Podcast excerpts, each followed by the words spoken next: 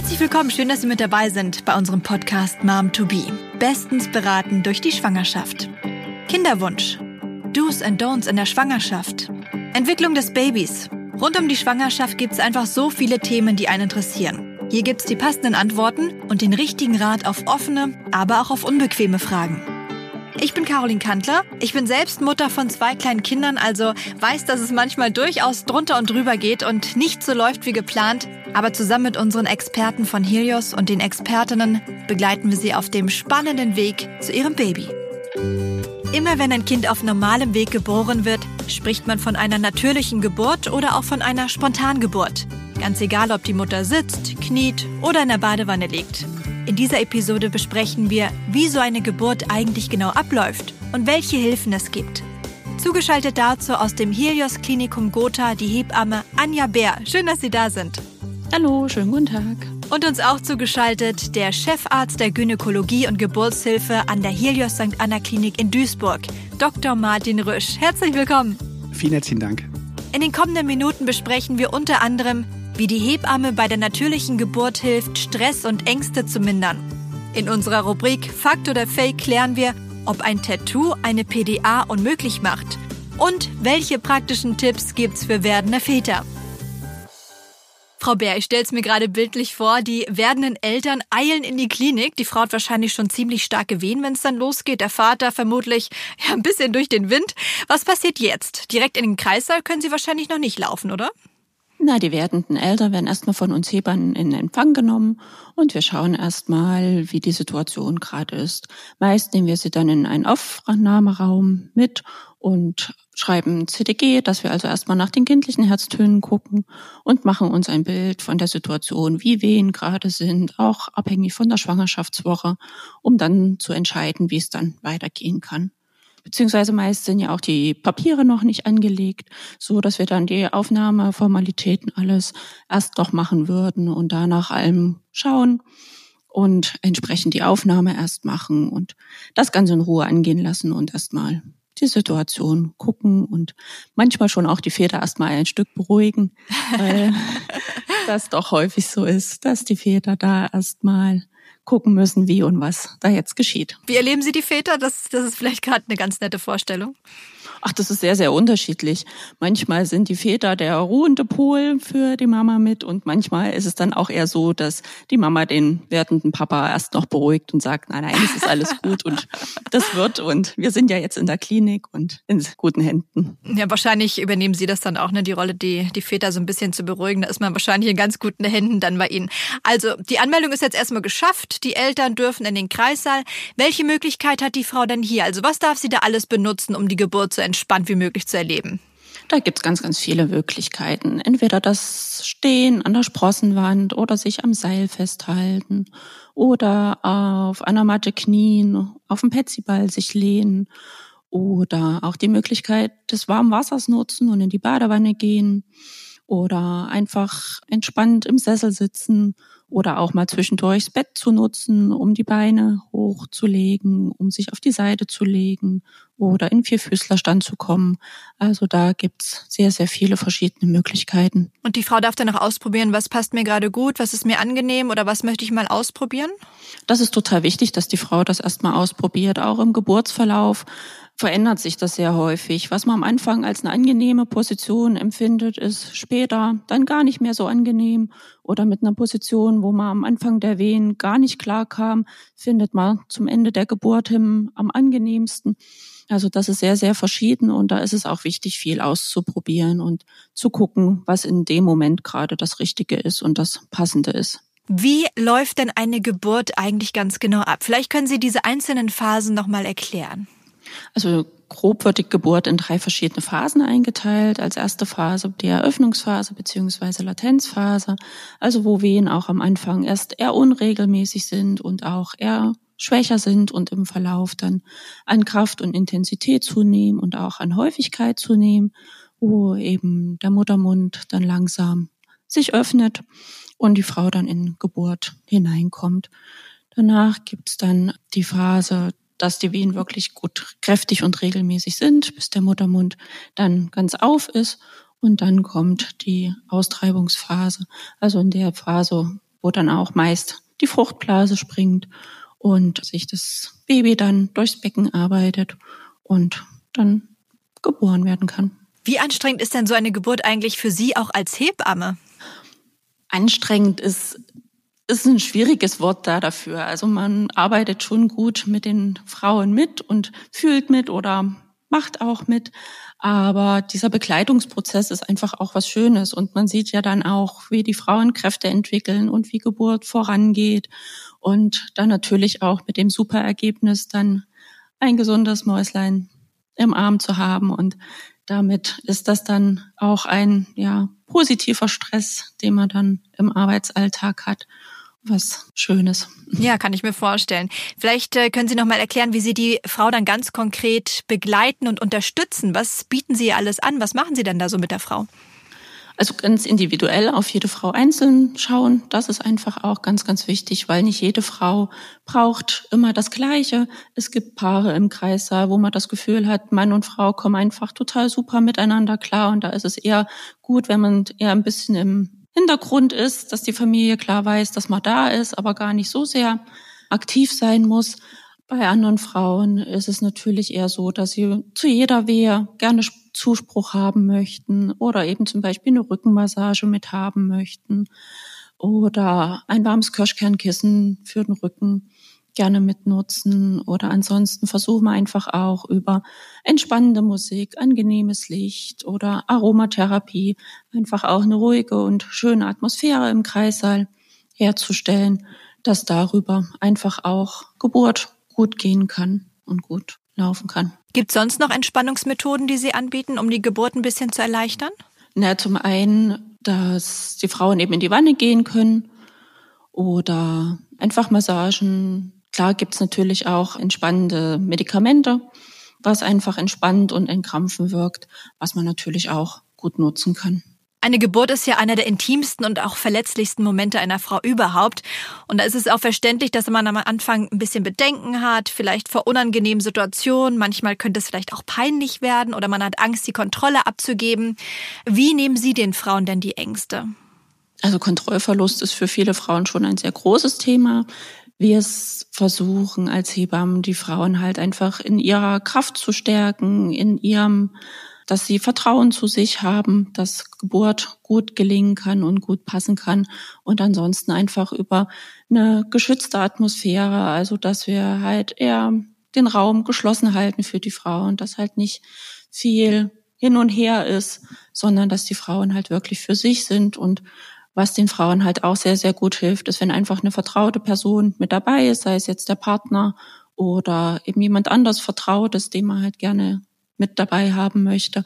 Weil in einer Situation, die man so halt sonst nicht kennt und nicht alltäglich ist, ist so eine vertrautes Gesicht und vertraute Augen, in die man zwischendurch einfach mal gucken kann, einfach auch total wichtig. Fällt Ihnen da vielleicht auch ein Beispiel ein, dass eine Frau ein bisschen zurückhaltend oder ängstigt zu Ihnen kam, Bedenken vor der Geburt hatte und dann unter der Geburt immense Kräfte entwickelt hat mit Ihrer Unterstützung? Fällt Ihnen da was ein?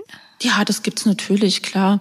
Dass Frauen sich dann eben, wenn man wirklich gut für die Frauen da sein kann und sie gut betreut, dass sie sich dann öffnen und wenn man ihnen eben zuspricht, dass sie dann wirklich ihre Kräfte gut mobilisieren können und dann auch gut durch Geburt kommen. Und sind Ihnen dann wahrscheinlich auch dankbar für die Unterstützung. Das auf jeden Fall. Welche Tipps haben Sie denn für den werdenden Papa im Kreissaal? Wir haben kurz vorhin schon mal über ihn gesprochen, dass der manchmal mehr Zuspruch braucht als die Mutter. Ich kann mir vorstellen, dass sich der ein oder andere vielleicht etwas hilflos fühlt.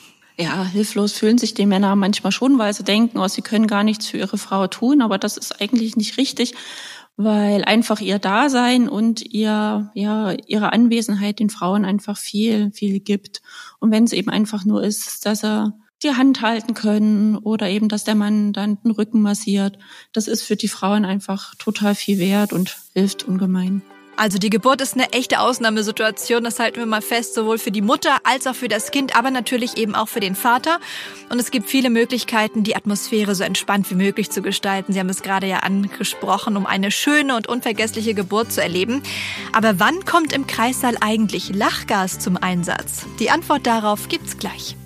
Kommen wir hier in unserem Helios-Podcast Mom to Be jetzt zur Rubrik Fakt oder Fake. Und da geht die Frage an unseren Arzt hier in der Runde. Herr Dr. Rüsch, Ihre Einschätzung als Experte. Mit einem Tattoo über dem Steißbein ist eine PDA nicht möglich. Fakt oder Fake? Wie so oft in der Medizin kann man die Frage gar nicht konkret mit Ja oder Nein beantworten.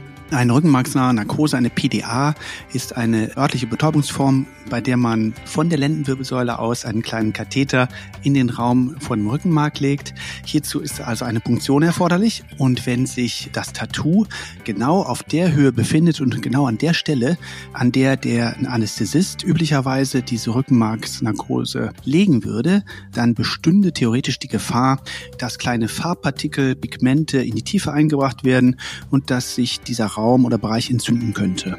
Und deshalb ist es eigentlich absolut erforderlich, dass man einmal zum Beispiel im Rahmen einer Geburtsplanung sagt, okay, ich habe ja ein Tattoo, ich denke vielleicht an eine PDA unter der Geburt und dann müsste man sich das Tattoo einmal gemeinsam betrachten und gegebenenfalls noch den Narkosearzt einzuziehen. Dann halten wir fest, manchmal ist es nicht möglich, aber es besteht durchaus die Möglichkeit, am besten vorher mit dem Arzt in der Klinik sprechen.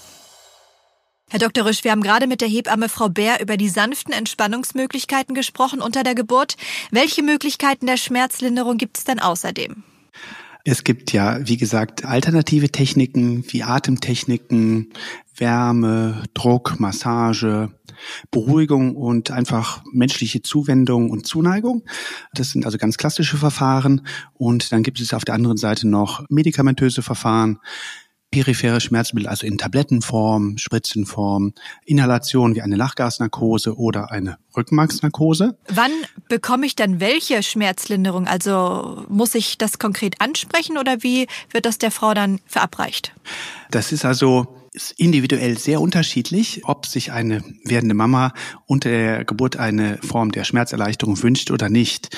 Es gibt ja zu den Schmerzen unter der Geburt eigentlich zwei grundsätzliche Haltungen. Einmal die Haltung, dass man im 21. Jahrhundert eigentlich gar keine Schmerzen mehr ertragen muss.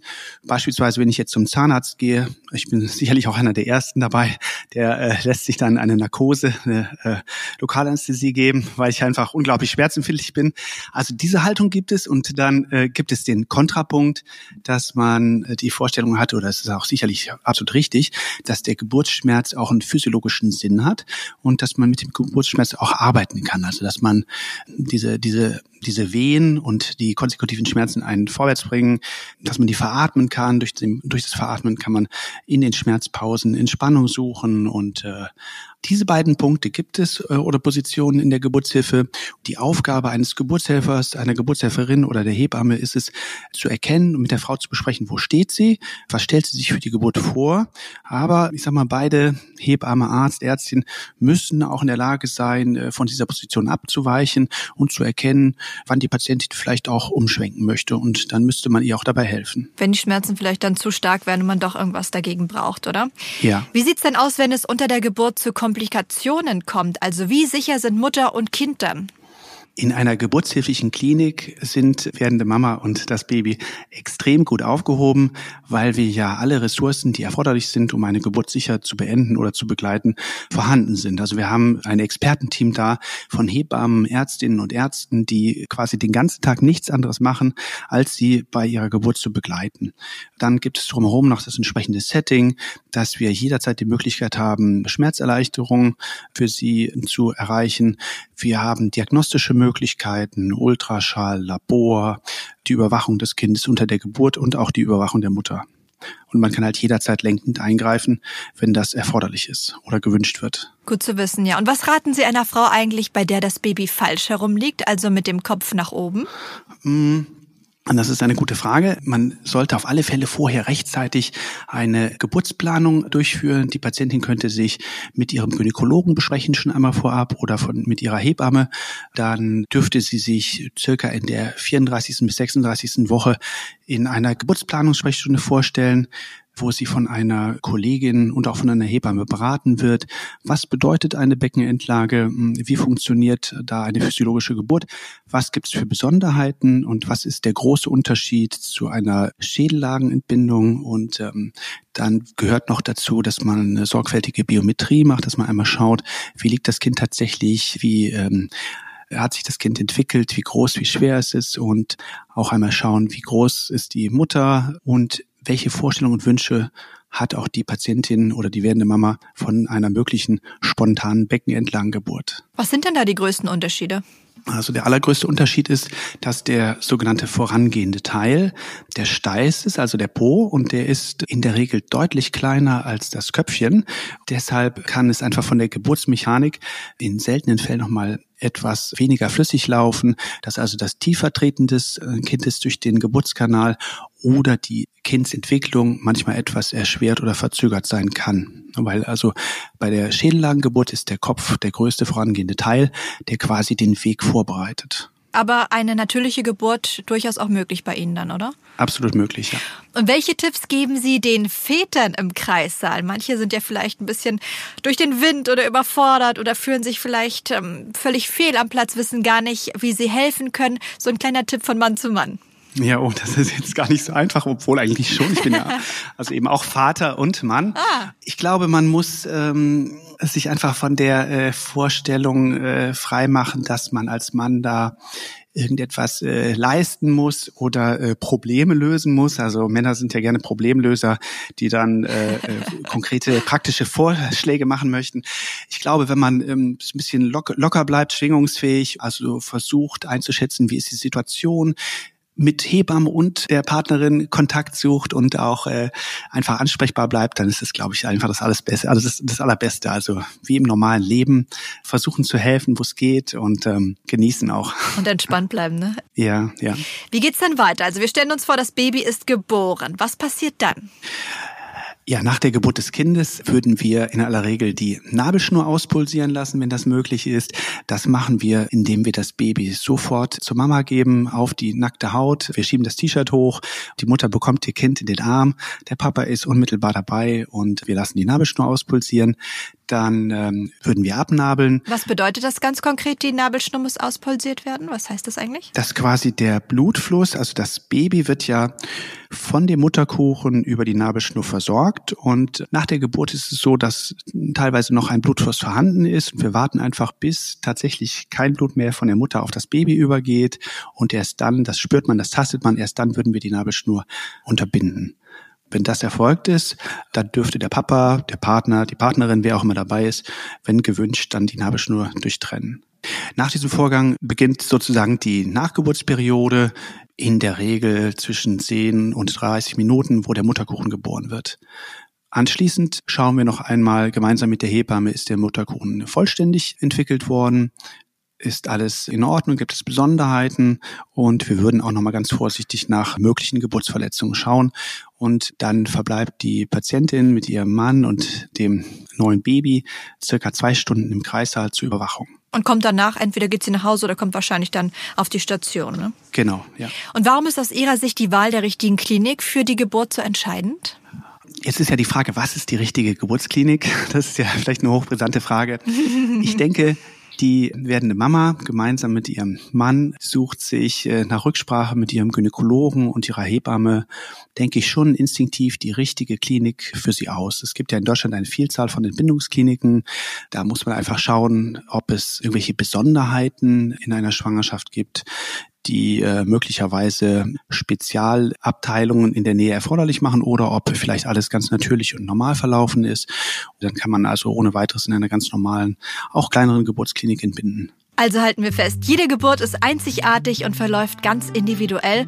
Und die werdende Mutter sollte einfach immer auf ihr Gefühl vertrauen. Also was tut mir gerade gut und was hilft mir auch mit dem Schmerz umzugehen. Denn im Grunde zählt am Ende nur, dass es Ihnen und Ihrem Baby gut geht. Dankeschön für Ihre Einschätzung. Zugeschaltet aus dem Helios St. Anna Klinikum in Duisburg, Dr. Martin Rösch. Dankeschön. Vielen herzlichen Dank.